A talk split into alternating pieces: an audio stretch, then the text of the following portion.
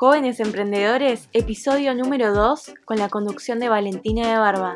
Estudió algo de ingeniería y algo de administración de empresas y arquitectura, pero no se terminó recibiendo. Él es el bisnieto del fundador de Pasta Linda y actual presidente de la empresa familiar. Tenemos acá a Jonathan Romero. ¿Cómo estás, Jonathan? Muy bien, ¿y vos? Gracias por invitarme. Todo muy bien, gracias por venir a este nuevo episodio de, Jóvenes, Emprendedores. Y para quien no conoce la marca Pasta Linda es una marca argentina establecida en 1950 y su principal producto son las máquinas para preparar pastas caseras en casa. Lo más copado de todo esto es que es parte de la historia argentina y tanto como la Virome como el colectivo, que son inventos que pisaron fuertísimo el suelo argentino. Y si vos no tenés una de estas mágicas máquinas para salvarte los domingos de las famosas pastas en familia, seguro o tus padres o tus abuelas o quizás tus tíos tengan alguna. Pero apuesto que sí o sí están en alguna de todas las casas argentinas. Bueno, Johnny, un honor tenerte acá de vuelta. Contanos ahora un poquito de la historia de la marca. ¿Cómo empezó? Esto tiene que ver con los orígenes italianos de mi bisabuelo. Él tenía ya una fábrica en Milán, en la parte norte, y después de la Segunda Guerra Mundial decide trasladarse a Argentina y eh, muda la fábrica entera hacia una parte de la provincia de Buenos Aires que se llama General Las Heras. Al principio no, su idea era otra, no hacer máquinas de pastas, es decir, empezó haciendo máquinas para el campo, máquinas agrarias, pero en el interín de todo esto, más o menos en el año 49, como fiel italiano que era, decide, decide hacer una máquina de pastas. Dijo, mi amor, mi cielo, necesito pastas en casa. Tal cual. Pasa que todas las máquinas que había en ese momento eran máquinas muy difíciles de usar y muy, eh, digamos, poco amigables para la cocina. Claro. Y entonces él dijo, no, yo voy a hacer la migliore máquina per fare la pasta del mundo. Que en castellano quiere decir voy a hacer la mejor máquina de pastas del mundo. Ah, listo. Bueno, el producto ya estaba hecho, pero bueno, faltaba, faltaba un nombre, faltaba la marca. ¿Cómo se iba a llamar esa máquina de pastas? Y entonces se reunió toda la familia estaba mi bisabuelo, mi bisabuela, abuelo y mis, tías, abuelas, y estaban todos mirando la máquina y decían, bueno, a ver, ¿cómo le vamos a poner? Entonces uno decía, bueno, el apellido de mi abuelo, Prot, máquina Prot, no garpaba ese nombre. No, claro. Y hasta que a la hija de mi bisabuelo, o sea, una de mis tías, dijo, ay, esta máquina es tan linda, es una pasta linda. Y todos hicieron, hubo como un clic y todos empezaron a reír y dijeron, ah, ¿y por qué no? Y así se llamó. O sea que ese fue el origen del nombre de la marca. Y empezó de a poco produciéndolas. Y estas máquinas enseguida se empezaron a vender por todos lados porque no había nada comparable a eso. Es como que la gente que estaba encargada, digamos, o que se dedica a preparar pastas, ese producto, digamos, que le facilitaba la vida. Ay, sí, sí, Entonces, y todo el mundo empezó a, o sea, se, fue, fue el boca en boca por todas partes y se empezó a vender más y más y más y más. Y así, chicos, es como tenemos hoy en día tantas casas de pastas en la Argentina. Sí. Después la fábrica la siguieron eh, los hijos, o sea, mi abuelo y mis tías abuelas. ¿Vos me querés contar algo? Si no, yo sigo. Mirá, yo puedo hablar hasta pasado mañana esto. ¿eh? no sé cuánto dura tu. Yo, son 40 temporadas de Netflix esto. Entonces, después decirme que. Todos los años. Siempre supiste que ibas a seguir el legado familiar. Desde que nací, yo ya sabía que yo iba a ser parte, pero no sabía bien de qué forma. ¿Pero querías? Y es que yo nací adentro prácticamente de esa fábrica. O sea, yo cuando, cuando nací lo primero que vi fue una pasta linda. Es decir, te la regalaron. Exactamente. Ten, hijo mío. Una pasta linda. Entonces, y aparte siempre me, me, atrajo lo que era una fábrica, todas las máquinas, ver máquinas enormes trabajando, tornos. Claro, imagínate, eh, para un niño. claro, yo en, vez de, querer caramelos, quería ir a ver los tornillos y todo eso. era, era medio raro. Pero bueno. Te hacías bullying. No, no, no. A ver, no, era un secreto que tenía no, yo no, que me gustaban los tornillos. Ah, ok, ok.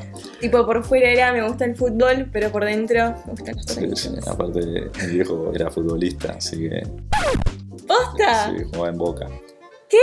Sí, fue arquero de Boca del año 70. Banquen, Mi, chicos. mi vieja era una de las primeras botineras. Paren todo. O sea, encima tenemos acá jugador de. O sea, hijo de un jugador de fútbol. Sí, pero yo no juego al fútbol. ¿No? sea, no, no, no. No sacaste. ¿viste? Te ese apellido de, de fútbol, ¿viste? Bueno, puede ser, puede ser. sí, Como es posible. Jonathan Romero. bueno, Bueno. mira, tenés lo, lo mejor de dos mundos, ¿no? Tipo familia italiana, tenés pasta linda, invento argentino y encima jugador de fútbol más argentino Claro, que vos mezcla, no existe, ¿no? O sea, es una mezcla total. O sea, invencible. Invencible, más argentino que esto, chicos, no se puede llegar. Es difícil. Eh, ¿Qué hiciste? ¿Te, tuviste, cumpliste 18 Sí, sí, yo- años? Sí, un poco más, de 18. Pero siempre estuve en la fábrica, pero no tan activo. Y llegó un momento que, que hablé con mi familia y dije, bueno, yo me quiero hacer cargo de todo esto. Y mi familia me dijo, ah, sí, ¿te quieres hacer cargo de esto? Uh, Bueno, entonces vas a ir eh, a la fábrica con una escoba y vas a empezar barriendo. Bueno, está bien. Entonces, perfecto. No es la imagen que yo quería. pero bueno, pero yo te, te- no, no vamos a mentir. O sea, estamos diciendo 100% como fue. Y empecé de cero desde lo más, eh, digamos, básico. Después pasé a las máquinas, digamos, a- para aprender cómo se usaban. Por eso para- estudiaste ingeniería. En el medio tenía que, por eso era bastante complicado cuando me, me Banca, entré. todo esto, ¿cuántos años tenías? ¿Cuántos años tenía? Sí. En el medio de todo esto tenía 20, estaremos hablando de 20, 21, 22.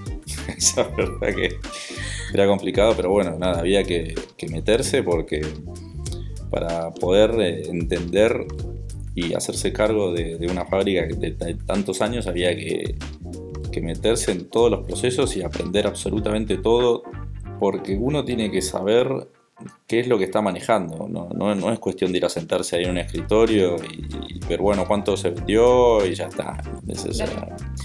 Porque sí, sí, muy lindo, se puede hacer así también, pero después, cuando uno necesita o quiere eh, llevar la cosa a otro nivel o seguir ampliándose, hay que conocer bien las posibilidades de, de la fábrica y las tiene que conocer uno, no que le vengan a contar. Hay cosas que se saben solamente con la experiencia y que son muy importantes para este tipo de, de industria, digamos.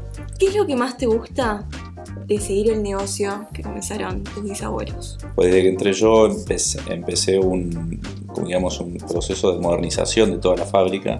Tus papás no siguieron esto, sí.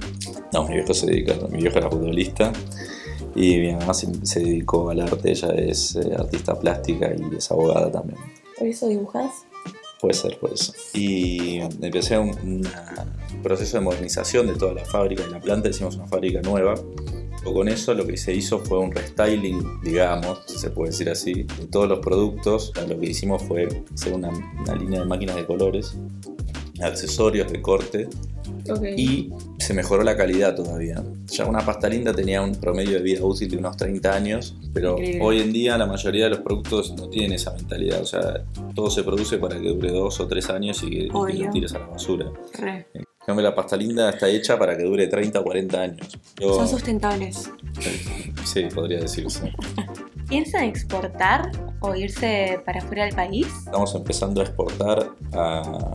Bueno, ahora estamos exportando, por ejemplo, en Uruguay, Perú, Paraguay, Chile. tipo Sí. Regional Sí, la sí, cosa sí. ya. Pero ahora estamos, eh, ya empezamos a exportar a Canadá y Estados Unidos. Ah, ok. International. Pasta linda International, exacto. es ahora pasta cute. Exacto. Y eso es un gran orgullo que sea un producto que es 100% argentino y que afuera en el mundo lo valoren y más todavía que sea algo que inventó mi bisabuelo. Obvio. Entonces no había forma de que yo de- decidiera hacer otra cosa, tenía que seguir con todo eso. Te, te lo cargaste en los hombros y dijiste, Y chicos, Es un orgullo familiar, tranquilo. digamos. tranquilos todos. Yo me encargo. Sí, algo así. Y eh, lo primero que hice yo fue, fue incorporar el color, color a las pastas lindas. lo cual era poco tradicional para el producto. Entonces lo primero que hice fue darle un poco de, de- de onda al producto. vuelven los 60s, baby. Exactamente, volvieron los colores, volvió el color. Volvió el volvió color, el color. chicos. Pongámosle vida. Sí.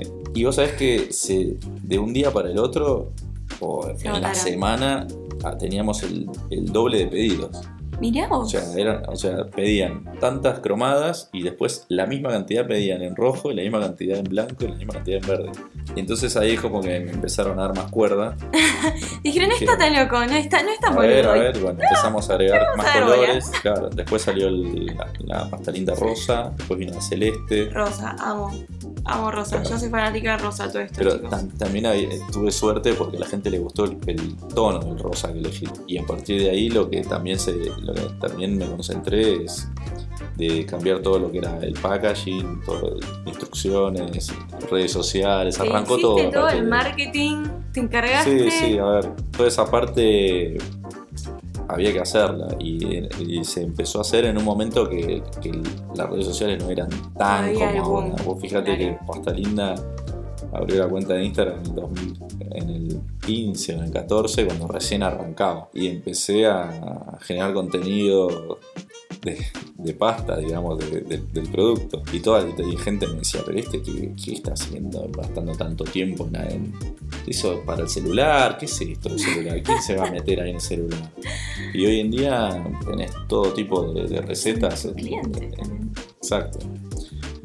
Entonces las redes sociales son muy importantes y sobre todo porque las redes sociales hoy son eh, los canales que más venden. O sea, hay que tener redes sociales sí o sí y activas. Es igual de importante que, que la calidad del producto. Bueno, bueno, gracias Johnny por venirte. Jonathan Romero. No, no, gracias por invitarme y nada, espero que, la gente le, le sirva toda esta charla que tuvimos. Bueno, bárbaro. Y esto fue Jóvenes Emprendedores y nos vemos la próxima. Bye. Ahí voy.